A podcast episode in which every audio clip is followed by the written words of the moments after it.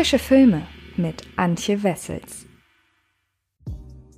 Hallo liebe Freds und herzlich willkommen zu einer neuen Folge des Frische Filme Podcasts. Und zwar heute zur ersten mit einer neuen Struktur, denn ab sofort wird es nur noch eine Ausgabe pro Woche geben. Ich erkläre euch auch gleich warum, aber dafür werde ich in dieser Folge beziehungsweise in jeder weiteren Folge zwei Filme auf einmal besprechen. Und das hat tatsächlich den Grund, dass es ja ab sofort einen weiteren Podcast mit mir im Fred Carpet Universum gibt, nämlich Film gedacht. An dieser Stelle ein kurzer Hinweis. Hey, diese Woche die zweite Folge. Es geht um Pixar. Das kann ich schon mal verraten. In der ersten Folge haben mein lieber Kollege Sidney Schering und ich über Tenet gesprochen. Ich habe heute gesehen, dass der Podcast direkt auf Platz 19 in den Spotify Podcast Charts eingestiegen ist. Ein sehr, sehr großes Dankeschön offenbar. Haben sich ja doch einige das Ganze angehört, was wir da gemacht haben mit viel Liebe und viel Vorbereitung. Und äh, ja, vielen, vielen Dank an dieser Stelle. Nun wisst ihr Bescheid. Zwei Filme pro Ausgabe. Und ich habe mir natürlich es nicht nehmen lassen, auch in Was mit Film mit Mirko über einen weiteren Film zu sprechen. Da geht es nämlich um Cash Truck, den neuen äh, Guy Ritchie-Film mit Jason Statham. Also wenn ihr auch da ein bisschen was wissen wollt, was ihr denn da erwarten könnt, dann schaut euch gerne Was mit Film auf dem YouTube-Kanal von Fred Carpet an. Und nun verrate ich euch aber, um welche Filme ich denn hier spreche. Denn das sind zwei Filme, die mir diese Woche sehr, sehr am Herzen liegen, aus unterschiedlichen Gründen. Und der erste ist Generation beziehungsunfähig. Der Grund, weshalb ich im Vorfeld sehr gespannt auf den Film war, liegt vor allem an Helena Hufnagel. Das ist die Regisseurin, die noch gar nicht so bekannt ist, aber damals hat mir ihr erster Langfilm unglaublich gut gefallen. Das war nämlich einmal bitte alles. Ein Film über, ja, die Generation junger Menschen, die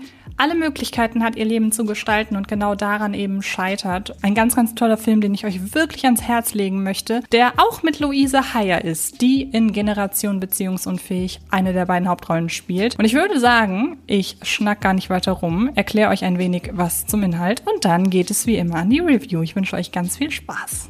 Tim, gespielt von Frederik Lau, hat wie die meisten Singles seiner Generation ein Problem. Er ist angeblich beziehungsunfähig. Doch diesen Status benutzt er nur zur Rechtfertigung seines Lebensstils. Nach Dates meldet er sich nicht mehr und swipe lieber zur nächsten Frau, die hoffentlich auch so wie auf ihrem Profilfoto aussieht. Doch als er sich in sein weibliches Spiegelbild Ghost, gespielt von Luise Heyer, verliebt, befindet er sich auf einmal auf der anderen Seite der Datinghülle. Und während Tim noch glaubt, er stelle sich mit seinen Annäherungsversuchen extrem smart an, ist er schon längst von ihr geghostet worden. Denn Ghost hat leider so gar keine Lust auf einen romantischen Tim.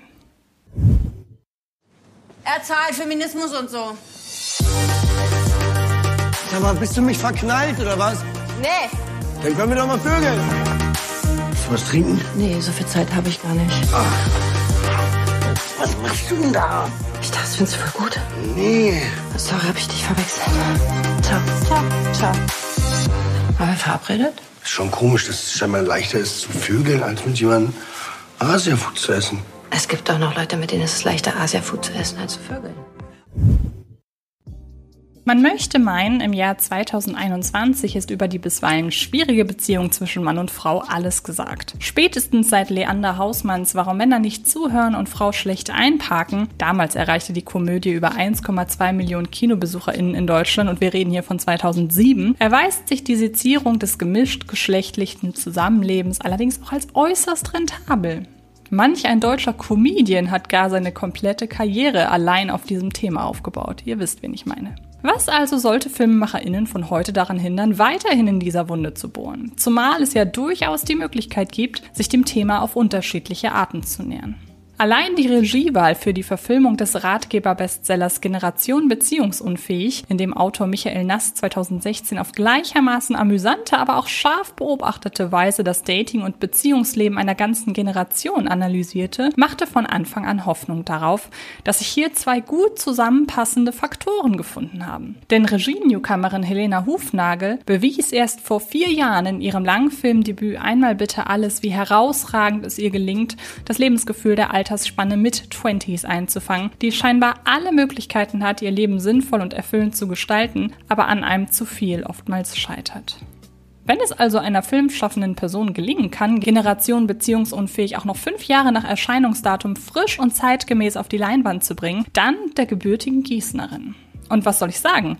Wenngleich sich ihr intimer Erzählstil und die offensichtlichen Bestrebungen des Studios, produziert wurde unter anderem von Matthias Schweighöfers Firma Pantaleon, eine Hochglanz-Mainstream-Produktion auf die Leinwand zu bringen, hin und wieder beißt, so bleibt sich Hufnagel am Ende doch treu. Und das ist das Beste, was diesem Stoff passieren kann.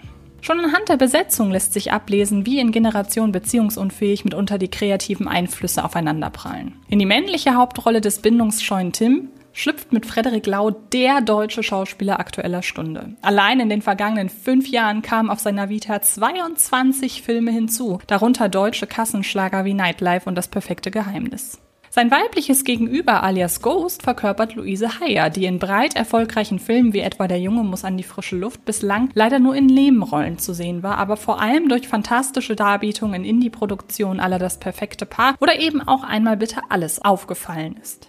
Der amtierende Deutsch-Kino-Megastar und der Geheimtipp. Nicht nur aus den interessanten Charakterzeichnungen der von ihnen verkörperten Figuren ergeben sich in Generation beziehungsunfähig wunderbare Reibungspunkte, sondern auch aus der Art, wie unterschiedlich die beiden SchauspielerInnen mit ihren Rollen umgehen. Während Lau eher den groß gestikulierend aufspielenden, kodderschnauzigen Frauen nicht Versteher gibt, setzt die ihre Ghost nicht minder schlagfertig anlegende Luise Heyer eher darauf, die rhetorische und emotionale Überlegenheit ihrer Figur über kleine Nuancen zu veranschaulichen. Man könnte auch sagen, Frederik Lau zeigt sich hier deutlich selbstbewusster, doch genau diese Herangehensweise an die Rollen macht den Charme des Zusammenspiels aus. Schon das allererste Aufeinandertreffen der beiden Hauptfiguren ist ein Paradebeispiel dafür, in der sich die beiden um ein Eis streiten, das letztlich Ghost bekommt, weil sie statt laut und bemüht überzeugend vor allem eins ist. Schlagfertig. Während sich auf der einen Seite Reibungspunkte und Gegensätze herauskristallisieren, spielt Generation beziehungsunfähig auf der anderen Seite damit, wie ähnlich sich die beiden Figuren in ihrer Lebens- und Liebeseinstellung sind. Das nicht nur von Helena Hufnagel, sondern auch von der Honig im Kopf Autorin Hilly Martinek verfasste Skript zeichnet beide als nicht gewillt, eine feste Beziehung einzugehen, doch gegen spontanen Sex auf Abruf oder besser ab SMS haben sie nichts einzuwenden. Als im Kern den dramaturgischen Mustern einer Rom-Com folgender Film lässt sich zwar von Anfang an abzählen, wie Generation beziehungsunfähig wohl ausgehen mag, und ich hätte es ehrlich gesagt begrüßt, wenn das absehbare Ende eben nicht eingetreten, sondern ein anderes, vielleicht sogar realistischeres Happy End eingeläutet hätte, zumal es die Prämisse und der Verlauf bis zum Schluss hergegeben hätten. Doch immer wieder setzt Helena Hufnagel kleine, realistische Akzente, die ihren Film weniger im Bereich des Großstadtmärchens verorten und stattdessen als scharfsinnige Analyse des Zwischenmenschlichen etablieren. Das betrifft die Darstellung des Sex genauso wie die Art, wie die beiden miteinander sprechen und auch wie die zwei schließlich auseinandergehen. Der mit Einbezug möglichst vieler verschiedener Datingwege, Apps, Singlebörsen, spontanes Anbaggern, wirkt dagegen wesentlich gewollter, um wirklich einmal die volle Bandbreite dessen abzudecken, wie man sich im Jahr 2021 kennenlernen und vielleicht auch verlieben kann. Hier kommen die Sachbuchursprünge der Vorlage durch und manche Plotpoints in Generation beziehungsunfähig wirken wie bloßes Abhaken einzelner Buchkapitel, macht aber insofern nichts, als dass all diese Dinge die eigentliche Handlung nicht ausbremsen, sondern eben einfach ein bloßes Stichwort bleiben. Weißt du, was ich an Pistazien so liebe? Dass man sich jetzt verdienen muss? Das bin Wie lange wart ihr denn zusammen? Gar nicht. Du hast dir gesagt, dass du in sie verliebt bist. Und sie hat dann so nö gesagt, oder wie? Ich bin doch kein Idiot. Ich habe ihr natürlich nicht gesagt, dass ich sie liebe. Wieso nicht? Damit sie nicht nö sagt. Siehst du das? Also ich sehe da nichts. Vielleicht können wir uns mal wieder zum Sex treffen. Nee, garantiert nicht. Nur nicht, dass sich noch jemand verliebt.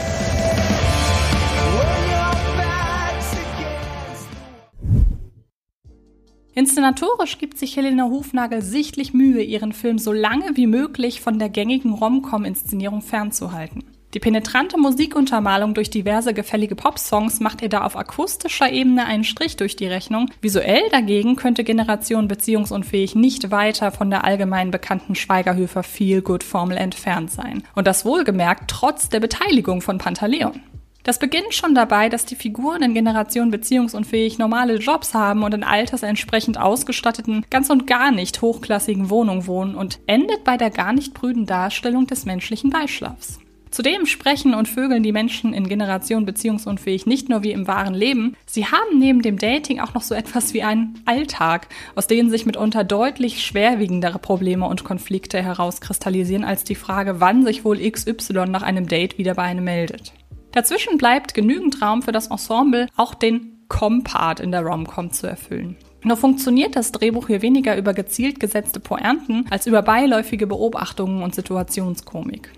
Vieles wirkt improvisiert, was Generation beziehungsunfähig eine ungemeine Leichtigkeit verleiht. Die auf der Zielgeraden stattfindende Eskalation, insbesondere in Tims Leben, wäre gar nicht nötig gewesen. Mutet allerdings auch wie ein Zugeständnis an jene Teile des Publikums an, die einen deutlich brachialeren Humor gewohnt sind, wenn es im Film mal wieder um das Themengebiet Mann-Frau geht. Während die fehlende Perfektion, der Clash verschiedener, so gar nicht zusammenpassender Einflüsse und Herangehensweisen ein Stück weit auch den Reiz von Generation beziehungsunfähig ausmachen, so schade ist doch insbesondere ein Detail. Und das ist das verschenkte Potenzial von Teddy Teklebran in der Rolle von Tims Mitbewohner wo einer der aktuell lustigsten Männer Deutschlands locker der Nachfolger solcher Komödien-Sidekicks wie Frederik Lau oder Nora Tschirner in SMS für dich hätte werden können, wer den Film gesehen hat, weiß genau, was ich meine, mimt er hier eine Nebenfigur, die außer ab und an kluge Ratschläge sonst nur wenig kreativen Input geben darf. Mehr noch, Generation beziehungsunfähig kommt sogar mit noch einer weiteren Nebenfigur daher, die auch noch einen ähnlichen Zweck erfüllt, aber genauso wenig zur Story beizutragen hat. Hier wäre es deutlich stimmiger gewesen, aus beiden Figuren eine einzige zu machen und auszunutzen, dass Teklebran nicht nur ein hervorragender Schauspieler, sondern eben auch einfach verdammt komisch ist. Kommen wir also zu einem Fazit.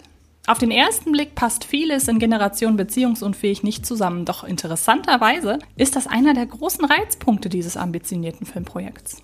Wenn Helena Hufnagels fantastische Beobachtungsgabe und intime Erzählweise auf großgedachtes deutsches Mainstream-Kino prallen, muss eine Seite zwangsläufig Abstriche machen. Und Gott sei Dank hat sich Hufnagel klar durchgesetzt und profitiert obendrein von zwei hervorragenden HauptdarstellerInnen. Und ab dem 29. Juli 2021 könnt ihr euch selbst davon überzeugen, denn ab dann ist Generation beziehungsunfähig in den deutschen Kinos zu sehen. Und ja, eben nicht nur dieser Film, sondern auch noch ein anderer. Und über den möchte ich jetzt sprechen, dass es geht um den neuen Film von M. Night Shyamalan, der auf den Namen oder auf den Titel Old hört. Und wenn ihr im Vorfeld ein wenig was zu dem Film gelesen oder gesehen habt, dann wisst ihr, beziehungsweise gar nicht unbedingt zu dem Film, sondern eher zum äh, Regisseur, dann wisst ihr ja, dass ja seine Arbeit durchaus einer Wundertüte gleichkommt. Und ähm, weil das eben so ist und weil Shyam, äh, wieso spricht man ihn aus, wie ich es mittlerweile gelernt habe, äh, Vita einfach wahnsinnig spannend ist und insbesondere seine Auseinandersetzung mit äh, Kritikerinnen und Kritikern, ähm, wird es in den nächsten Wochen einen ja, das kann ich schon verraten, M. Night Shyamalan Podcast geben bei Film gedacht.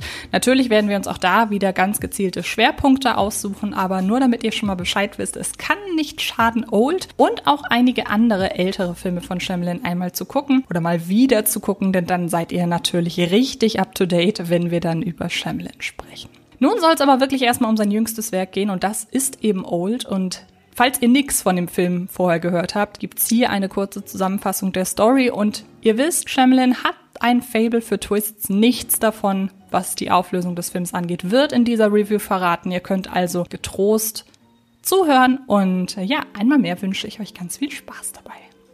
Eigentlich sollte es ein paradiesischer Familienurlaub werden. Doch als das Elternpaar Guy und Priska, gespielt von Gael Garcia Benal und Vicky Krebs, mit seinen beiden Kindern Trent und Maddox sich auf Empfehlung des Hoteldirektors an einem einsamen Strand erholen will, geraten sie in den Bann eines schockierenden Phänomens. Sie werden rasend schnell alt. In wenigen Minuten altern sie mehrere Jahre und mit ihnen auch die zahlreichen anderen Besucherinnen und Besucher dieses abgeschiedenen Ortes. Während sich innerhalb der Gruppe langsam der Wahnsinn breit macht, bis es niemand mehr wagt, dem anderen zu vertrauen, versuchen ein paar von ihnen dem Geheimnis auf den Grund zu gehen. Dazu müssen sie erst einmal herausfinden, weshalb gerade sie ausgewählt wurden. Zufall? Schicksal? Mit der Zeit erkennen die Gefangenen Gemeinsamkeiten in ihrer Lebensgeschichte, doch der Ursprung all dessen ist viel schockierender, als sie ahnen können. Du hast Falten. Mit dem Strand stimmt was nicht. Was ist hier los? Mom! Mom! Mom! Ich hab Angst! Wir müssen weg von diesem Strand. Jeder, der da lang gegangen ist, ist ohnmächtig geworden. Wenn sie es zum Felsvorsprung schafft, hat sie eine Chance. Wieso hört sie auf? Wieso hört sie auf? Kara, wach auf! Wach auf! Regisseur und Drehbuchautor M. Night Shyamalan ist im wahrsten Sinne des Wortes eine Wundertüte. Dabei meint man als halbwegs erfahrener Filmfan eigentlich schon grob zu wissen, was ihn wohl erwartet, wenn er ein Kinoticket für einen Film des indischen Filmers löst. Bekannt wurde dieser nämlich durch seinen 90er Jahre Kultfilm The Sixth Sense, mit dem er das inszenatorische Gimmick des Twists, also einer unvorhergesehenen Handlungswendung, auf ein neues Level hob. Seither gilt das Psychodrama, in dem Haley Joel Osment alias Cole Bruce Willis einst Visionen von toten Menschen offenbarte, als Inbegriff der erzählerischen Überraschung. Für Shyamalan Fluch und Segen zugleich. Der Grund, all seine nächsten Filme von Unbreakable über Science bis hin zu The Visit mussten sich in der Rezeption häufig die Reduktion auf ihren Überraschungseffekt gefallen lassen. Wer in einem Shyamalan-Film geht, der erwartet am Ende eine spektakuläre Wendung und sei diese nur die, dass sich ein Film plötzlich als die Fortsetzung eines anderen entpuppt. Stichwort Split. Diese Art der Herangehensweise hat Shyamalan mit Filmen wie The Village sicher auch selbst befeuert und sich in das Mädchen aus dem Wasser überdeutlich an der schreibenden Presse abgearbeitet. Doch was nicht selten unter den Tisch fällt, sind der Unterhaltungswert und vor allem die Subtexte der von Shyamalan erzählten Geschichten. Schon The Sixth Sense war im Kern eine Auseinandersetzung mit dem Tod, Science eine Abhandlung über die Angst vor dem Fremden und Glass, so misslungen er auch gewesen sein mag, ein Gegenentwurf zum modernen Superheldenkino. Was ist nun also Old?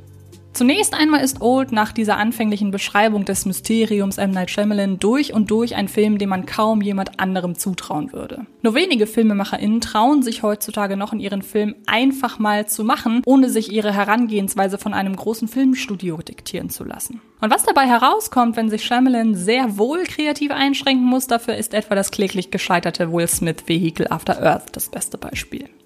In Old kann der Autorenfilmer endlich mal wieder freidrehen, zumindest den Umständen entsprechend. Denn sein Survival-Horror-Drama basiert lose auf Pierre Oscar Levis und Frederick Peters Graphic Novel Sandcastle, die Shyamalan einst von seinen Töchtern geschenkt bekam und zu seiner jüngsten Arbeit maßgeblich inspiriert haben soll. Auch wenn er manche Details wie etwa die Figurenkonstellation für die Übertragung auf die Leinwand abänderte, so besinnt er sich doch im Kern auf ähnliche Themen. Ängste, Tod und vor allem die Furcht vor dem Älterwerden, die Shyamalan selbst häufig im Hinblick auf seine alternden Eltern überkommt.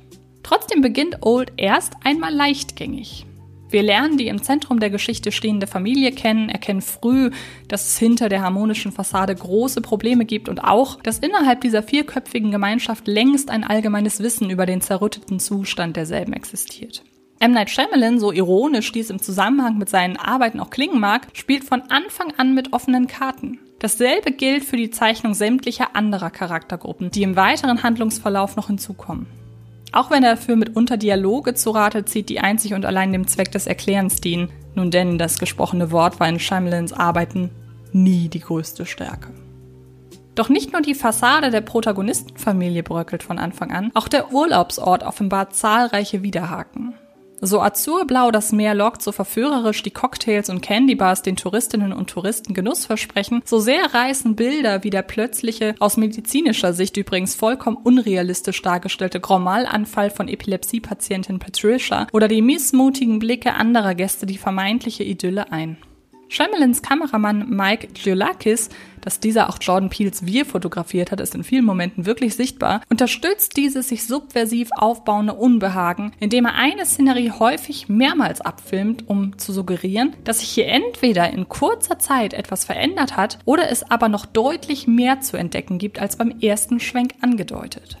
Ein Mechanismus, den Jolakis bisweilen auch überstrapaziert, aber er erweist sich doch als weitaus angenehmer als etwa die Verwendung klassischer Jumpscares, um das Publikum damit in einer ständigen Hab-Acht-Haltung zu drängen. Wenngleich sich Old sogar grob dem Genre des Horrorkinos zuordnen lässt, in etwa vergleichbar mit den frühen Filmen von Yorgos Lantimos, die immer auch mit Genremotiven gespielt haben, ohne sie ausschließlich zu bedienen, geht M. Night Shyamalan gewohnt behutsam vor, um sein Publikum in Unsicherheit zu wiegen. So kristallisiert sich alsbald heraus, dass nicht die Prämisse selbst hier das Horrorszenario ist, sondern all das, wofür sie steht. Denn natürlich ist es auf den ersten Blick verdammt schockierend, wenn ein eben noch wenige Jahre altes Kind wenige Sekunden später das Antlitz eines Teenagers besitzt. Betrachtet man die Geschichte allerdings aus den Augen eines um die körperliche Gesundheit seiner Eltern besorgten Filmemachers, so lässt sich hieraus vor allem eines ableiten. Nicht das Altern ist schockierend, sondern der Gedanke daran, dass es nicht aufzuhalten ist. Und so versteht sich Old in erster Linie als ein dramatischer Wettlauf gegen die Zeit, eingebettet in eine an Herr der Fliegen erinnerte Versuchsanordnung darüber, was passiert, wenn plötzlich mehrere fremde Menschen an einem unbeobachteten Ort sind und partout nicht mehr von hier wegkommen. Sie müssen erfahren, was hier vor sich geht. Ich weiß es nicht, du Lügner! Sino, Was ist das? eine Nachricht. Wir bleiben für immer zusammen. Nichts kann uns trennen. Sie sind mit etwas Größerem verbunden.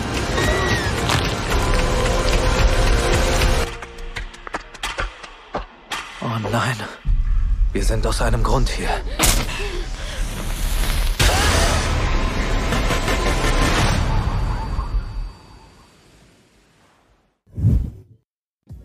Der Trailer verkauft Old bisweilen als Horrorfilm. Aus Marketing-Sicht liegt das nahe, schließlich wurden schon andere Filme Shyamalans fälschlicherweise dem Gruselkino zugeordnet, obwohl sie mit Ausnahme von wahrscheinlich The Visit längst nicht nur in diesem Genre verortet sind. Obwohl philosophische Fragestellungen über die Zeit, die Notwendigkeit des Alterns, den Sinn von Krankheiten und die mal mehr, mal weniger tiefsinnige Auseinandersetzung mit der Wichtigkeit familiärer Bindungen Old klar dominieren, der Film also über weite Strecken vorwiegend Drama ist, gibt es immer wieder grafische Szenen, die schon allein durch ihre Idee schockieren. In einer Szene etwa werden Erinnerungen an eine mittlerweile legendäre Szene aus Luca Guadagninos Neuinterpretation des Schauerklassikers Suspiria wach. Ich meine, stellt euch mal vor, mehrere Knochenbrüche verheilen ohne medizinische Versorgung in Sekundenschnelle. Da wächst nun mal nicht alles so zusammen, wie es eigentlich soll. In einer anderen Szene schockieren der Zeitrafferablauf einer Schwangerschaft mit anschließender Geburt oder eine in Windeseile stattfindende Vergiftung. Eiskalt über den Rücken läuft es einem allerdings immer dann, wenn die Menschen wieder und wieder an ihrem mitunter nur minimalen Körperverfall realisieren, wie wenig Zeit ihnen ihren Berechnungen zufolge noch bleibt. Eben jene Berechnungen, Abwägung ob der hier stattfindenden Ereignisse, die Bemühungen um Lösungsansätze und das wiederholte klägliche Scheitern fallen hier und da einmal mehr den unterdurchschnittlichen Schreibfähigkeitsschemlens zum Opfer. Aber auch der deutschen Synchro. Diese wirkt aus gleich mehreren Gründen mit allzu heißer Nadel gestrickt. Zum einen, weil sich die Soundqualität arg blechern anhört und sich überhaupt nicht homogen in die restliche Soundkulisse fügt. Zum anderen aber auch, weil die Plattenübersetzungen die ohnehin nur bedingt vorhandene Subtilität zusätzlich boykottieren. Wenn etwa in einer Szene zwei Menschen einfach nur ein intimes Gespräch führen, sind die beiden auf der deutschen Tonspur kurz vor einer lautstarken Auseinandersetzung. Stärker könnte eine Synchro die Intentionen des Originals nicht verfälschen. Unter den DarstellerInnen liegt der Fokus klar auf Vicky Krebs und Gael Garcia Bernal als dysfunktionales Ehepaar. Wie die beiden ihre Differenzen krampfhaft vor den Kindern geheim halten wollen, schließlich aber doch mit offenen Karten spielen und schlussendlich durch die Situation an sich wieder zusammenwachsen, entspricht zwar gängigen Katastrophenfilmmotiven, wird von den beiden allerdings so überzeugend dargeboten, dass es dennoch mitreißt. Den Jugenddarstellern ihrer Sprösslinge Maddox und Trent, die eine gespielt von Thomasin McKenzie, der andere von Alex Wolff, gelingt es derweil, die Manierismen der Kinderdarsteller eins zu eins auf ihre Performance zu übertragen. Auch das Casting mehrerer DarstellerInnen für verschiedene Altersklassen ist gelungen. Mad Max Fury Roadster Abby Lee kommt leider die undankbare Rolle der hysterischen Fitness-Fanatikerin zu, die hin und wieder arg an der Karikatur kratzt. Aber auch hier gerne wieder der Verweis, dass die deutsche Synchro diesen Eindruck verfremden könnte. Der Rest des Ensembles agiert routiniert und vollends im Sinne ihrer hier verkörperten Figuren. Und obwohl manch einer von ihnen im Laufe der viel zu kurzen Zeit eine Maske fallen lässt, von denen er vielleicht gar nicht wusste, dass er sie bis dato trug, wächst einem die Gesamtkonstellation hier doch ans Herz. Genauso wie M. Night Shyamalan übrigens, der sich in einem Gastauftritt ausgerechnet die Rolle desjenigen sichert, der die Gäste in ihr Verderben schickt. Dieser Mann weiß ganz genau, was er für Filme dreht. Kommen wir zu einem Fazit. Der neue Shyamalan ist eine echte Herausforderung. Twist ja, aber mit einem völlig anderen Zweck als gewohnt. Ein Film, der straight und kompromisslos, aber auch zurückhaltend sein Ziel verfolgt und im Kern doch ziemlich traurig ist. Herr der Fliegen-Vibes und einige ansehnliche Body-Horror-Spitzen gibt's on top. Und ab dem 29. Juli 2021, ihr kennt das Prozedere, könnt ihr Old im Kino sehen. Und ich bin sehr froh, dass dieser Film jetzt endlich in die Kinos kommt. Es war einer der meist erwarteten Filme von mir, ähm, die dieses Jahr einfach hoffentlich jetzt auch erscheinen, neben noch ganz vielen anderen. Und äh, ja, ich wünsche euch ganz, ganz viel Spaß, wahlweise bei Old oder bei Generation Beziehungsunfähig. Und damit bin ich durch. Noch ein kurzer Hinweis, wie gesagt, Cash Truck bespreche ich bei Was mit Film. Ansonsten startet diese Woche zum Beispiel auch noch Jungle Cruise. Also wir haben wirklich ein breit gefächertes Programm. Und äh, ja, was auch immer ihr euch anschaut, ich wünsche euch ganz, ganz viel Spaß dabei. Und dann hören oder sehen wir uns in den nächsten Tagen garantiert irgendwo im Internet. Macht es gut und bis bald. Das war Frische Filme, der Podcast von Fred Carpet.